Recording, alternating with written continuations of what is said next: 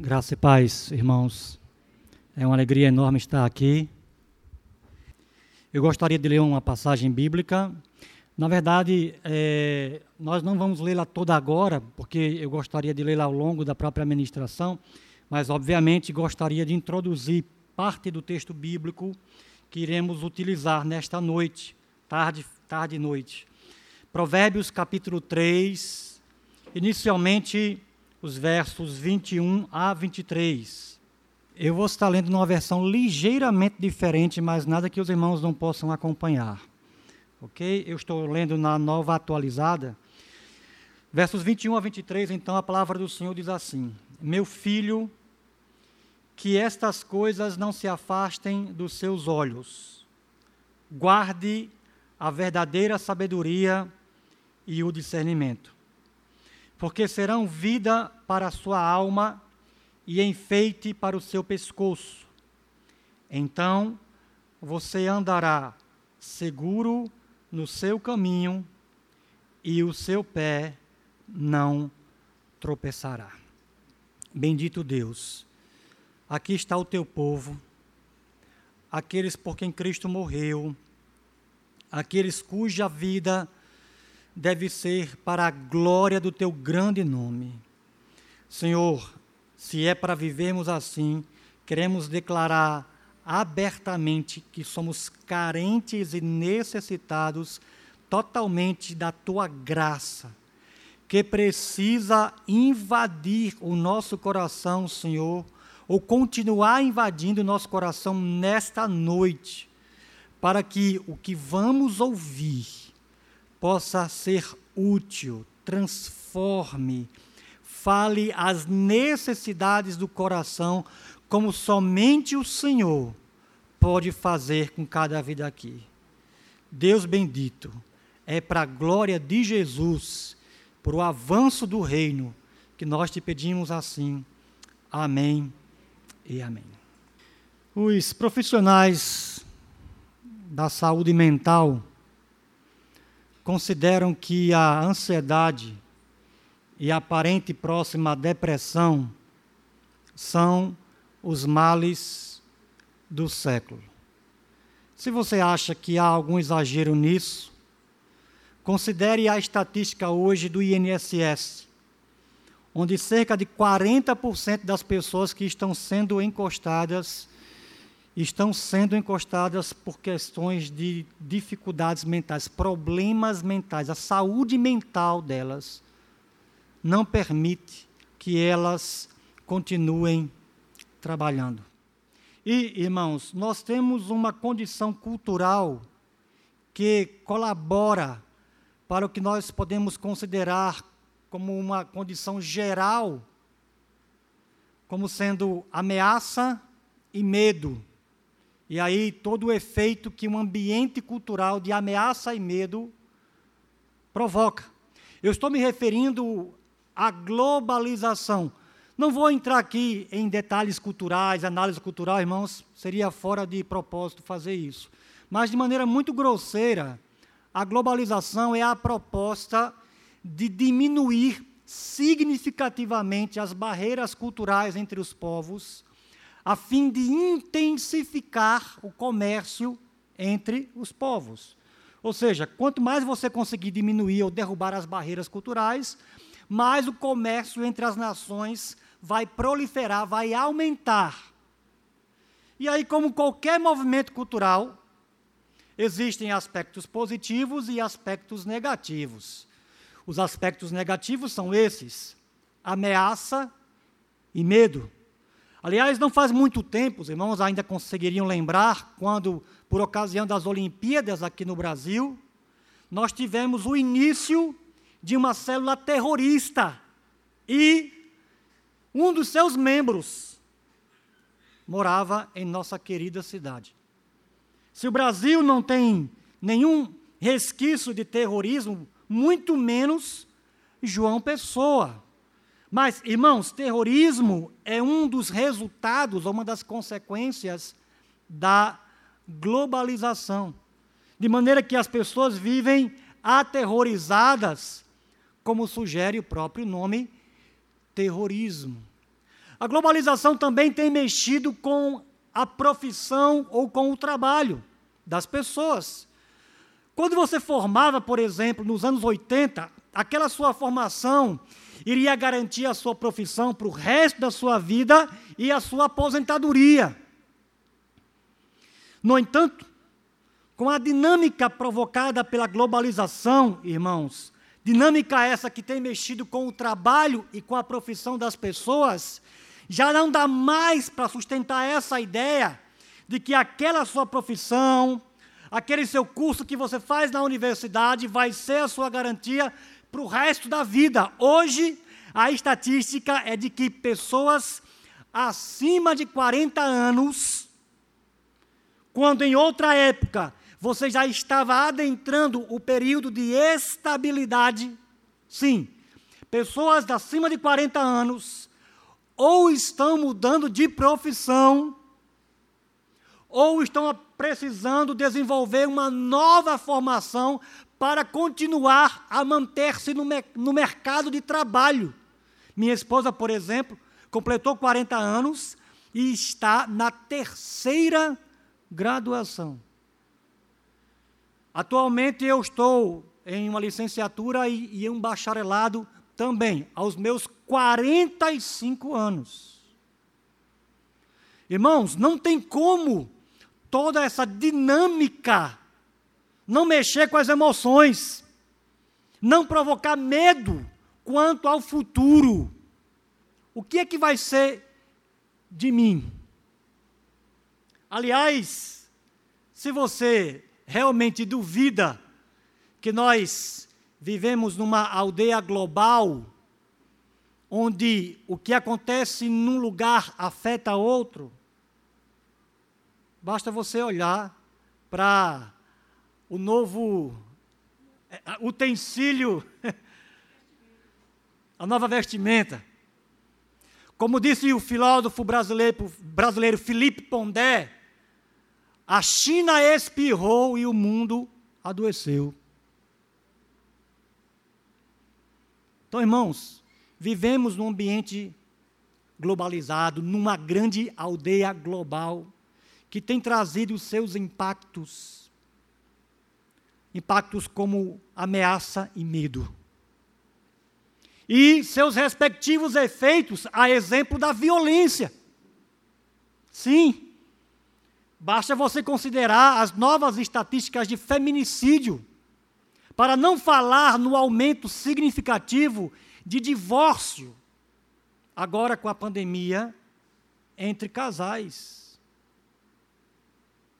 Definitivamente, irmãos, o nosso ambiente cultural é de ameaça e medo. Mas nós temos uma alternativa. E essa alternativa chama-se sabedoria bíblica. A sabedoria bíblica, irmãos, ela é a ação de Deus, ela é a proposta de Deus para nos proteger daquilo que nos ameaça, daquilo que nos traz medo e também dos respectivos efeitos de pessoas que vivem com medo, a exemplo de pessoas se tornarem violentas. Aliás, isso também é uma preocupação recente.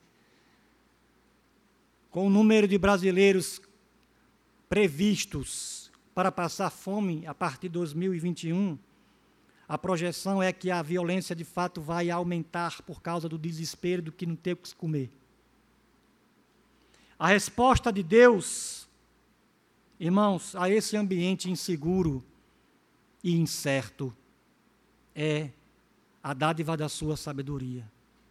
O que nos leva então à verdade central, a partir do texto bíblico que nós queremos trabalhar nesta noite.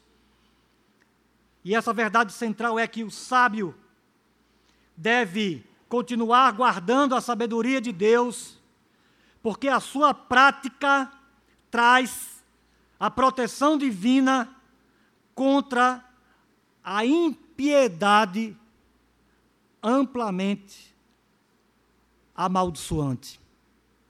Eu quero repetir: o sábio deve continuar guardando a sabedoria de Deus, porque a sua prática traz a proteção divina contra a impiedade amplamente amaldiçoante.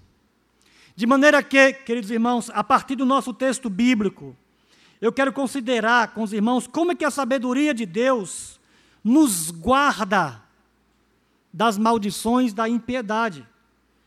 Porque se tem uma coisa que a globalização em seus efeitos negativos tem provocado, irmãos, tem desenvolvido, tem estimulado, é a impiedade. Impiedade no comércio, impiedade entre as nações, impiedade entre as pessoas, entre as comunidades. E nós não estamos isentos em termos de tentação, de fazermos uso da impiedade, como se aí estivesse a nossa saída. Não, irmãos. Deus tem uma alternativa, essa sim eficaz, essa sim protetora, a sua bendita sabedoria. Agora, nós precisamos ser estimulados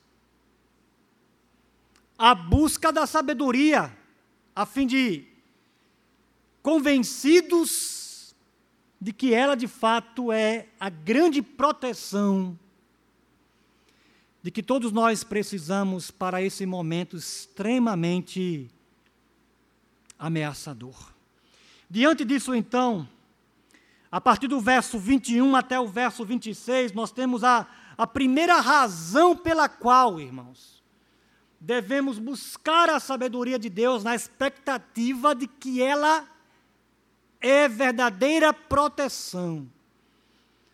A verdade do verso 21 a 26, a razão do verso 21 a 26, a atenção prática para com a sabedoria divina, guarda da intranquilidade própria de uma vida ímpia.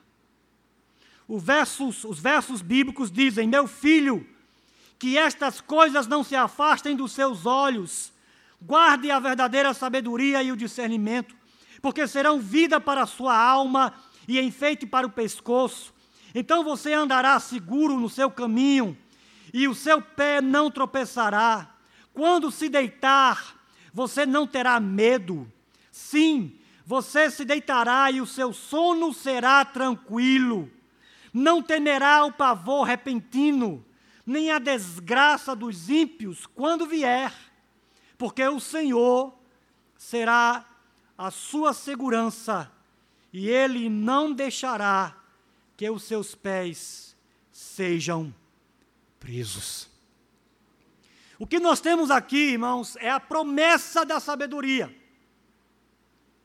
Agora, é claro que, quando nós estamos lendo o capítulo 13, a partir do verso 21 até o final do capítulo, o filho está recebendo ministração do pai.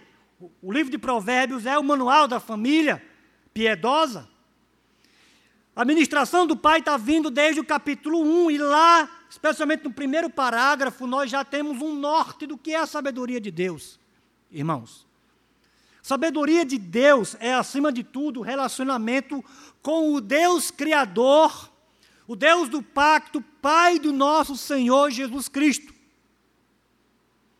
E a partir desse relacionamento íntimo e inegociável, você olha para a realidade a partir da perspectiva de Deus. Esta, sim, a única que vale a pena, irmãos.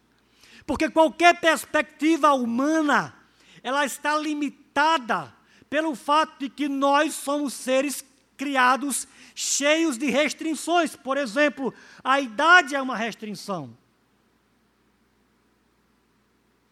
A minha mente é uma restrição. De maneira que definitivamente nenhum homem consegue olhar para a realidade e vê-la como ela de fato é. Sabe qual é o problema disso? é que as nossas escolhas, a partir de uma análise irreal da existência, uma análise falseada da existência, as escolhas que nós fizermos serão escolhas fadadas ao fracasso em termos de uma vida bem-sucedida. Porque as únicas escolhas que podem ter o resultado garantido, o resultado pretendido garantido, são as escolhas baseadas na realidade tal como ela é. O nosso problema é que ninguém vê a realidade como ela é, a não ser aquele que a criou. E sabe o que é sabedoria bíblica, irmãos? A sabedoria bíblica é o conhecimento da criança. Quando a criança conhece todo o mundo a partir do conhecimento dos pais. A prova disso é que quando a criança quer saber o que alguma coisa é, ela pergunta para os pais. Segura, segura, de que os pais conhecem a realidade. Este é o nosso conhecimento, irmãos, quando ele é tomado de Deus. Não confiamos em nossas avaliações, confiamos naquele que conhece a realidade, diz como ela é e diz como devemos viver à luz da realidade como ele a conhece. Esta é a sabedoria de Deus, irmãos. Dádiva de Deus para aqueles que se relacionam com Ele, mas ao mesmo tempo fruto de nossa busca. Por isso que o nosso texto diz: Meu filho, que estas coisas não se afastem dos teus olhos. Aqui nós temos uma, uma figura de linguagem que é a personificação. Aquilo que o pai está falando para o filho, ou registrando para o filho, como que palavras que, que estão indo embora, estão saindo da vista do filho. E o pai diz ao filho: Filho, não deixe que isso aconteça, traga para os seus olhos. A ideia dessa orientação é que a sabedoria bíblica esteja o tempo todo diante dos nossos olhos. texto diz mais: guarde. Guardar aqui é praticar, é trazer a memória, é ler a Escritura, é conviver com, constantemente com o texto bíblico para imediatamente aquilo que o texto bíblico orientar, você colocar em prática. Aprenda e pratique, aprenda e pratique, aprenda e pratique. Procedendo assim, o pai diz: que a vida do filho será segura. Quando o texto bíblico diz na sequência, irmãos, que ele vai andar com segurança e vai deitar com segurança, isso aqui é outra figura de linguagem chamada merisma. Quando você coloca os opostos e inclui aquilo que está entre os opostos. Andar seguro e deitar seguro significa dizer que toda a sua vida será segura. A base dessa segurança é que o filho não precisa temer que vai acontecer com ele o que vai acontecer com o ímpio. Porque o texto faz menção aqui ao pavor repentino que virá sobre o ímpio, do qual o filho sábio é guardado por Deus. Aliás, mais uma vez, o contexto do livro, né? aquilo que vem sendo dito, ministrado pelo Pai até aqui. Capítulo 2, o Pai faz menção, irmãos, ao a tempestade e redemoinho. Aliás, capítulo 1, final do capítulo 1 a tempestade redemoinho que vai alcançar o ímpio. Lá, o pai faz menção ao terror, e aí, para explicar o que é esse terror, o pai usa uma metáfora, a metáfora do, da tempestade redemoinho. Não é uma mera tempestade, não é uma chuva grossa apenas. É um redemoinho que, como os irmãos devem imaginar, quando ele passa, ele coloca tudo de ponta cabeça. Ele bagunça tudo. Nada fica no lugar quando o redemoinho passa. E aí, por meio dessa metáfora, o que o pai quer mostrar para o filho é que aquilo que aguarda o ímpio é uma bagunça completa de todas as áreas da vida. A sua vida em tudo vai virar um caos. Aliás, a palavra hebraica lá do capítulo 1, traduzida por terror, se refere a uma catástrofe da qual não se pode escapar. E aí a metáfora do redemoinho.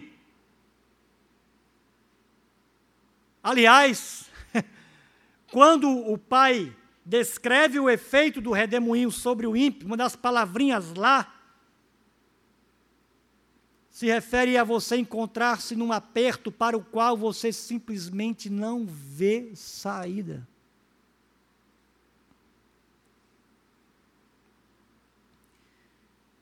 Pai está dizendo aqui, irmãos, agora no capítulo 3, que a tempestade e redemoinho, o filho sábio, o leitor sábio, o ouvinte sábio, aquele que está sempre atrás da sabedoria de Deus para colocá-la em prática, não teme o redemoinho que vem sobre o ímpio e está tão tranquilo e certo disso, que ele deita tranquilo e o sono é suave. Além disso, sabedoria de Deus praticada, irmãos, guarda de praticar a impiedade para com a comunidade, versos 27 a 31. O texto bíblico diz: Não deixe de fazer o bem aos que dele precisam, estando em sua mão o poder fazê-lo. Não diga ao seu próximo: Vá e volte mais tarde. Amanhã eu te darei algo para dar, eu terei algo para dar. Se você tem isso em suas mãos, agora. Não planeje nenhum mal contra o seu próximo, pois ele mora ao seu lado e confia em você. Não entre em litígio com alguém se ele não tiver feito nenhum mal a você. Não inveje o homem violento, nem siga nenhum dos seus caminhos. Se nós perguntarmos por que é que o filho, no parágrafo anterior, que está sempre atrás da sabedoria e praticando o que a sabedoria ensina. Por que, que ele dorme tranquilo? Por que, que ele anda tranquilo? Por que, que ele faz tudo tranquilo? Sem nenhuma expectativa de que vai acontecer com ele o que acontece com o ímpio. Se perguntarmos por quê, irmãos, a resposta é: porque o filho sábio não vive como ímpio. A tempestade redemoinho profetizada pela sabedoria no capítulo 1, irmãos, é para o ímpio. Porém, a sabedoria de Deus guarda o filho, porque guarda o filho de ter uma postura ímpia, postura essa que atrai o julgamento de Deus. De maneira que o que nós temos nesse texto que nós acabamos de ler, exatamente a sabedoria de Deus guardando-nos daquela impiedade para com o próximo, para com a comunidade, aí sim, quem vive dessa forma não tem como viver tranquilo. Quem vive dessa forma pode viver em expectativa aterrorizante do juízo divino. O texto diz: Não deixe de fazer o bem ao seu aos que dele precisam, estando em sua mão o poder fazê-lo. A ideia aqui, irmãos, é que o bem ele deve ser feito de maneira imediata, imediata para com o próximo, já que o próximo precisa do bem agora. Não é algo que possa esperar. Não diga ao próximo, vá e volte mais tarde, amanhã eu terei algo para dar. O que está por trás dessa sugestão do verso 28, irmãos, é de pessoas que de maneira egoísta querem se esquivar de ajudar aqueles que precisam. Aliás, uma, um dos detalhes do texto bíblico aqui é que quando eu dou algo, quando eu faço bem, eu faço bem ao que lhe é, a quem lhe é de direito. O texto bíblico deixa claro para nós, irmãos, que essa pessoa que está recebendo de mim o bem, ela o está recebendo porque Deus ordenou que eu tivesse o cuidado para com o próximo, tendo Deus me dado condições de cuidar do meu próximo. É bem verdade que a Bíblia não me manda dar para ninguém aquilo que eu não tenho. Mas o fato de receber de Deus, irmãos, cria a obrigação de dar. O mandamento de Paulo aos ricos foi este: diga aos ricos neste mundo que sejam ricos em boas obras. Seria interessante, por exemplo, perguntar por que, que eu quero que Deus melhore meu salário. Por que, que eu quero mudar de emprego para melhores condições? Será que haverá efeito benéfico na vida das pessoas ao meu redor, especialmente quando elas precisarem de mim? Não planeje nenhum mal contra o seu próximo, pois ele mora ao seu lado e confia em você. O que nós temos no verso 29, irmãos, é o grande risco chamado confiança. Porque quando eu confio em alguém, eu me torno vulnerável para com aquela pessoa. Por exemplo, segredos que nós podemos contar, problemas pessoais, no que nós compartilhamos algo de nossa vida, algo particular, para alguém, nós nos colocamos nas mãos daquela pessoa. Usar a confiança que alguém tem em nós, irmãos, como fundamento para prejudicar aquela pessoa é uma grande evidência de que a sabedoria de Deus não está conduzindo as nossas escolhas morais. Não entre em litígio com alguém se ele não tiver feito nenhum mal a você. Eu vou lembrar aos irmãos que nesse contexto, verso 30, o contexto cultural, as questões jurídicas eram usadas para tirar do outro aquilo que lhe era de direito de maneira injusta. Então, longe de mim, longe de nós qualquer ato que possa promover a injustiça mesmo quando eu puder ter apoio jurídico para tal postura ímpia. Não tenha inveja do homem violento, mas nem siga nenhum dos seus caminhos. O que nós temos aqui, irmãos, no final agora do parágrafo, verso 31, não inveje o homem violento, é porque a violência era um mecanismo para você obter do outro aquilo que você queria. Aliás, capítulo 1, o pai já havia falado sobre o filho, a questão das gangues, o convite das gangues, fazer parte de um grupinho que consegue prejudicar o outro. E nesse prejuízo ao outro, nós ganhamos, nós somos beneficiados. Invejar o violento aqui, irmão, significa invejar aquele caminho para você obter algo para você às custas do direito do outro ou às custas da miséria alheia. Alguém que procede assim, supostamente se justificando, fazendo uso de uma ação ímpia, definitivamente não está confiando naquele que controla todas as coisas e que prometeu guardar o sábio por meio de sua sabedoria. Portanto, a atenção prática para com a sabedoria divina, guarda o sábio. de praticar a impiedade para com a comunidade. E aí, irmãos, temos a prova de que, sendo guardados de praticar impiedade para com a comunidade, somos guardados também do juízo certo que virá sobre os ímpios. Por fim, nós somos convencidos de que temos que buscar a sabedoria para sermos guardados da maldição que a impiedade traz. Versos 32 a 35.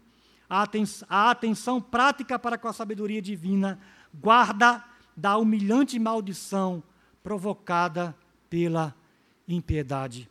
O texto bíblico diz: Porque o Senhor detesta o perverso, mas aos retos trata com intimidade.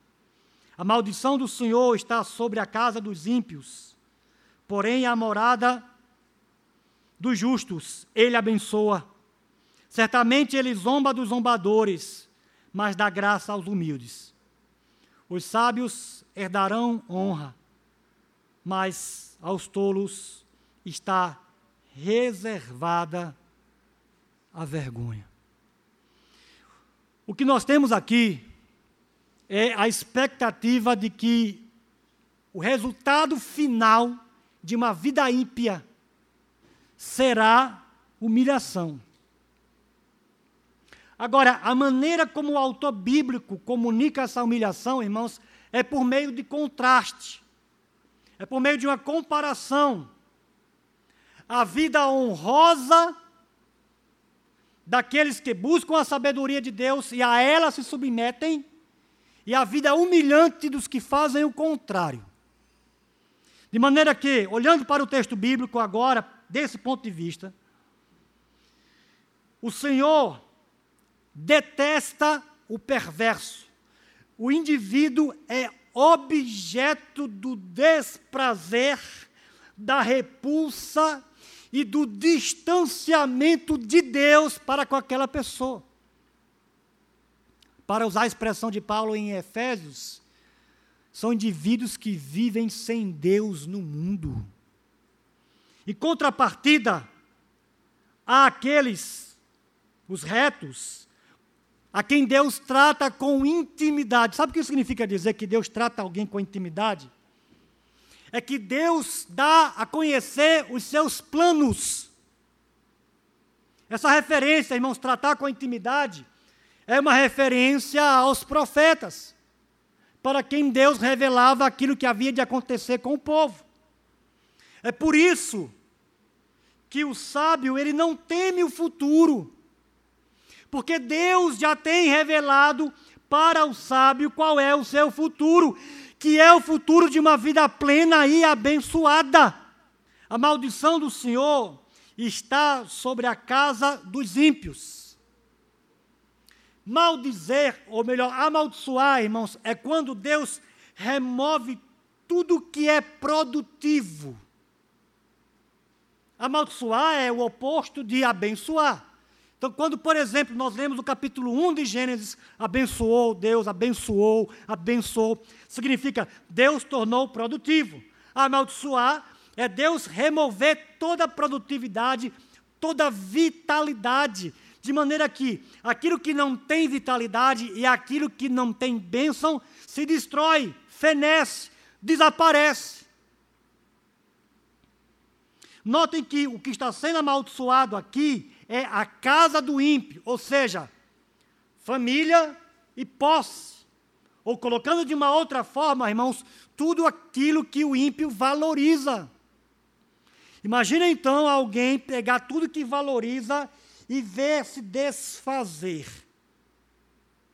E, portanto, incapaz de usufruir aquilo que para ele seria supostamente uma vida abençoada. Em contrapartida, a morada dos justos é abençoada. Interessante, irmãos, é a figura de linguagem do hebraico aqui, porque a palavra morada, que os irmãos estão vendo, literalmente é pasto. O pasto dos justos. Eu sei que parece um tanto estranho, mas a ideia aqui é que o pensamento bíblico está se referindo àquilo que é, é vital, aquilo que promove a vida, porque o pasto é obviamente aquilo que o israelita usava para manter o gado e manter a si mesmo.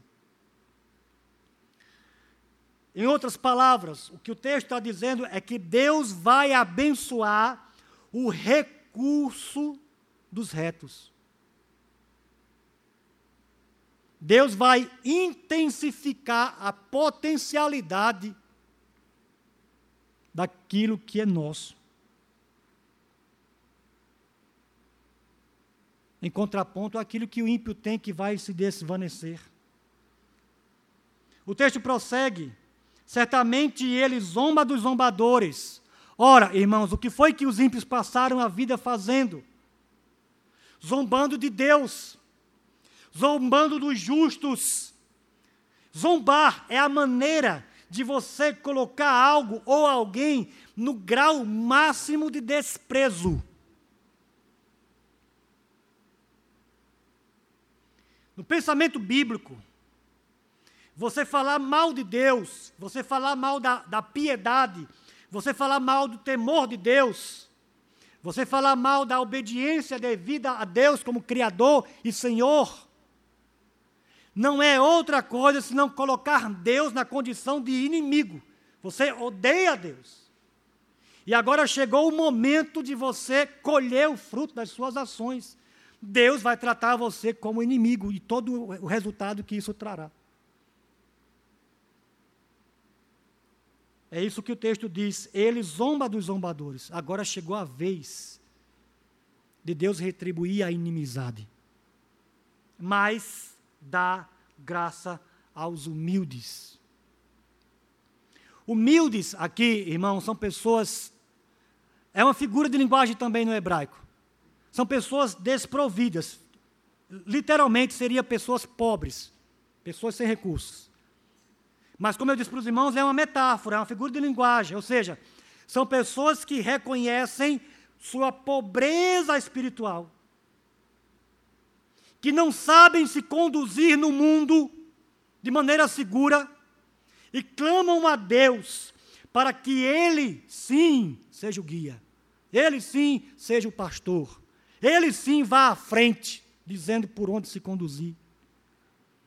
A estas pessoas, Deus dá graça, renne, uma das palavras hebraicas mais importantes do Antigo Testamento, que se refere ao ato de fazer alguém atraente, fazer alguém belo, fazer alguém aceitável. Uma boa ilustração bíblica disso daqui, irmãos, é o profeta Daniel. Cativo, numa terra estranha, numa cultura contrária à sua, ele recebeu graça diante dos administradores do rei, de maneira que a sua proposta de só comer legumes foi aceita e Deus abençoou aquilo dali. Daniel achou graça.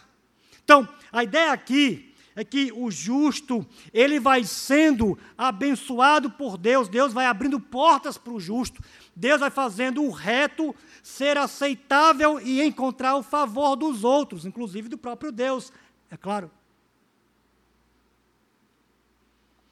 Os sábios, os sábios herdarão honra, mas aos tolos está reservada a vergonha.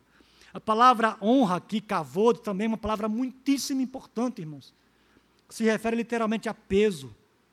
Naquele contexto cultural, as posses da pessoa eram um indicador de honra.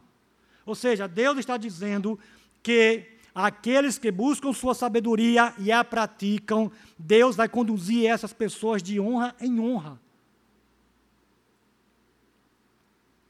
Em completo contraste com aqueles que desprezam a sua sabedoria e vivem impiamente. Resultado, irmãos, a atenção prática para com a sabedoria de Deus, ou seja, aprender a sabedoria e praticar, aprender e praticar, guarda o sábio da humilhante maldição provocada por uma vida de impiedade. Com isso, eu gostaria de chamar a atenção dos irmãos para algumas implicações finais do nosso texto. Cinco dessas implicações.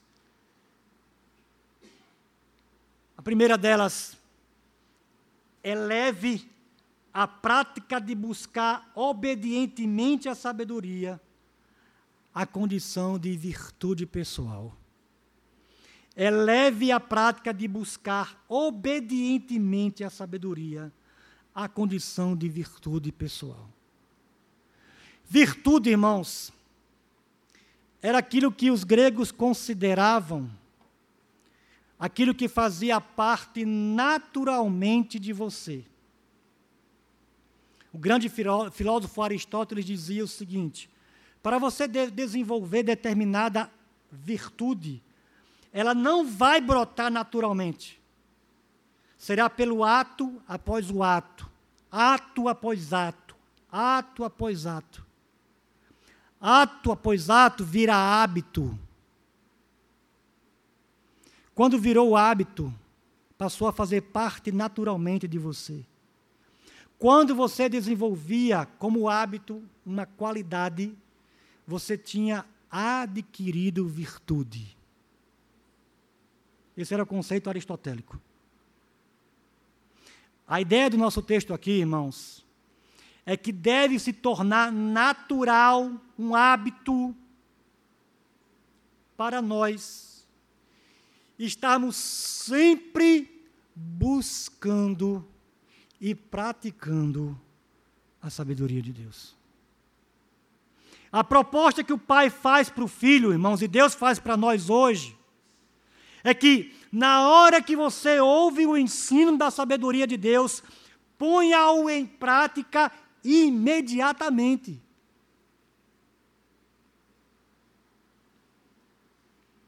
Ouve a Escritura, pratica. Lê a Bíblia, obedece. É essa postura que tem que se tornar virtuosa, natural. Segunda implicação, a ética para com o próximo é indicador indispensável da presença da sabedoria de Deus em nossos corações. E aqui há uma grande armadilha, irmãos. De fato, eu posso conhecer profundamente a Escritura.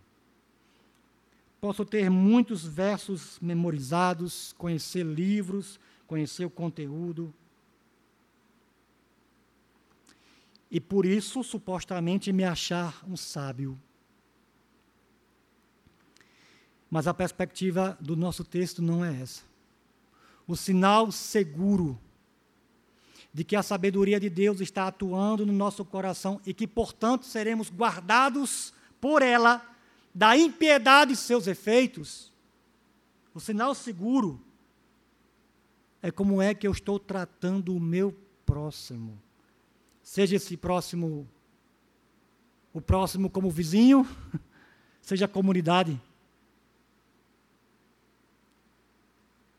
Sim, irmãos. A vida ética é, é o grande sinal de que a sabedoria de Deus está sendo guia do nosso coração, das nossas decisões morais, das nossas escolhas éticas. Terceira implicação: considere a ampla proteção que a sabedoria de Deus concede já nesta vida. Modo de pensar, escolhas éticas emoções e sono. Meus irmãos, como precisamos da sabedoria de Deus para nos proteger. Veja aonde chega o alcance dessa proteção. Ela protege a nossa maneira de pensar. Como que nós enxergamos a realidade do ponto de vista de Deus. Isso é proteção para os nossos pensamentos. Ela protege as nossas escolhas morais, para que nenhuma decisão nossa, irmãos, seja ímpia. Quebre as estipulações do pacto. Ela protege as nossas emoções, porque quem vive a sabedoria de Deus está sem medo do que vai acontecer com o ímpio, acontecer com ele, e, portanto, está emocionalmente tranquilo.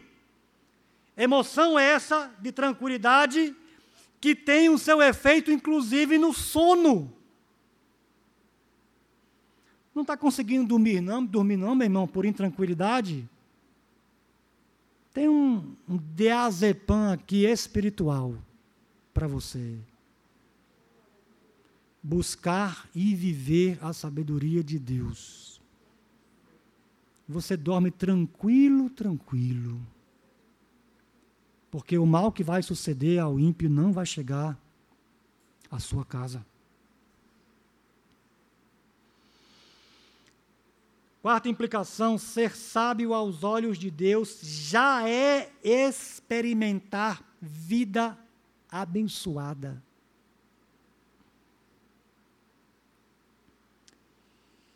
Irmãos, se eu tenho uma formação, se eu tenho algum conhecimento, eu estou falando minha pessoa, é o conhecimento bíblico. Até gostaria de conhecer ciência, economia, às vezes até tento, mas não consigo. Provavelmente por incompetência pessoal. Se tem algum conhecimento que eu tenho, que eu posso dizer que Deus tem me dado a graça, é o conhecimento das Escrituras. E, irmãos, eu não troco esse conhecimento por conhecimento nenhum nesta vida. Sabe por quê? Porque só conhecer o só, o só conhecer a Bíblia me faz ser extremamente abençoado. Eu não estou dizendo que a vida na sequência não vai ser abençoada. Meu casamento é abençoado. Minhas finanças são controladas porque eu não tenho vícios. As outras áreas da vida são abençoadas, sim, claro. Mas ainda que elas não fossem, o só ter acesso ao conhecimento do Deus vivo e verdadeiro já é ser abençoado, meu irmão. O que o texto bíblico está dizendo é isso. O pai está dizendo para o filho é isso. Meu filho, ter a sabedoria de Deus já é vida. Já é bênção. Está ouvindo aqui a pregação da Escritura? Já é bênção. Já é ser abençoado. Por fim, Cristo, como a sabedoria definitivamente, definitiva de Deus, nos concede o livramento definitivo da maldição da impiedade. Irmãos, todo sofrimento nessa vida é uma antecipação do inferno na vida do ímpio. De um resfriado a uma tragédia familiar, Qualquer tipo de sofrimento na vida do ímpio é uma antecipação do inferno. Embora Deus ali está sendo gracioso. Porque a intenção de Deus é persuadir o ímpio de mudar a direção do inferno antes que seja tarde demais. Então pode ter certeza que nesta vida todo castigo de Deus ainda é uma expressão da sua graça e da sua misericórdia, mesmo para com o ímpio. Mas chegará um momento, irmãos, que será tarde demais. Tarde demais. E aí vejam, podemos ser acometidos por algumas dificuldades nesta vida. Sim. Podemos. Podemos perder emprego na pandemia. Podemos. Podemos pegar coronavírus. Podemos. Eu peguei, minha esposa pegou, minha mãe pegou. Deus, num ato de extrema graça para comigo, eu e minha esposa sofremos mais do que minha mãe. Minha mãe só teve coriza. Quatro vezes do grupo de risco. Podemos, irmãos. Agora, a grande diferença, sabe qual é? É que se sofremos neste mundo, é a ação disciplinar de um Deus comprometido em formar Cristo em nós e afastar de nós toda a influência do pecado. Como prova de que você está sendo guiado para se assentar no trono junto com Cristo. Portanto, irmãos, ter vida de discípulo de Jesus é confiar naquele que é a expressão máxima da sabedoria de Deus, Jesus, nosso Salvador, nosso Senhor. E, a partir dessa vida de discípulos, estamos certos de que Jesus nos livrará definitivamente de todo o mal que há de vir sobre aquele que é ímpio. Eu termino com as preciosas palavras de Paulo em Romanos 8:1.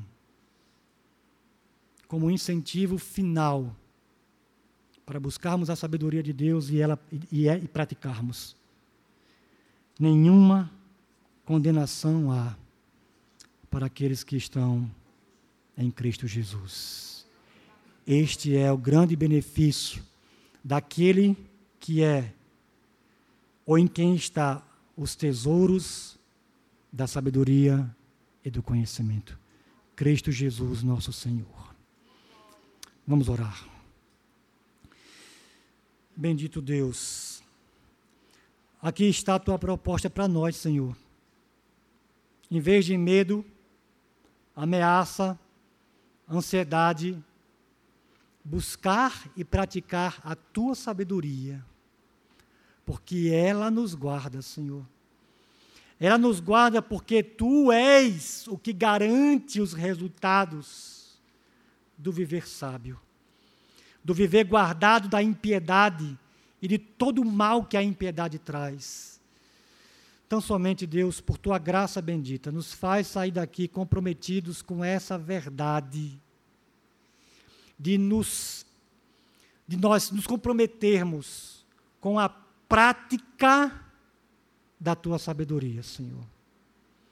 E aí sim, vivermos vidas verdadeiramente seguras e tranquilas. No nome santo de Jesus é que nós oramos. Amém e amém. Deus abençoe a todos.